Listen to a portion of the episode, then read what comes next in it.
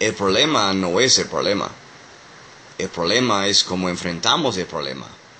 Ese es el problema. Como líderes tenemos que comprender que el liderazgo no es la ausencia de problemas, es cómo reaccionamos a los problemas que se manifiestan. Tenemos que comprender que el líder no es el que siempre tiene la buena solución, pero tiene una buena resolución.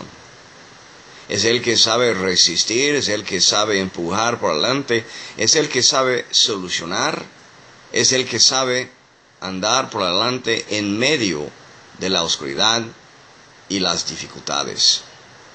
El liderazgo no es nada fácil, no es nada sencillo, pero es algo necesario para levantar las esperanzas y el futuro de una generación buscando soluciones.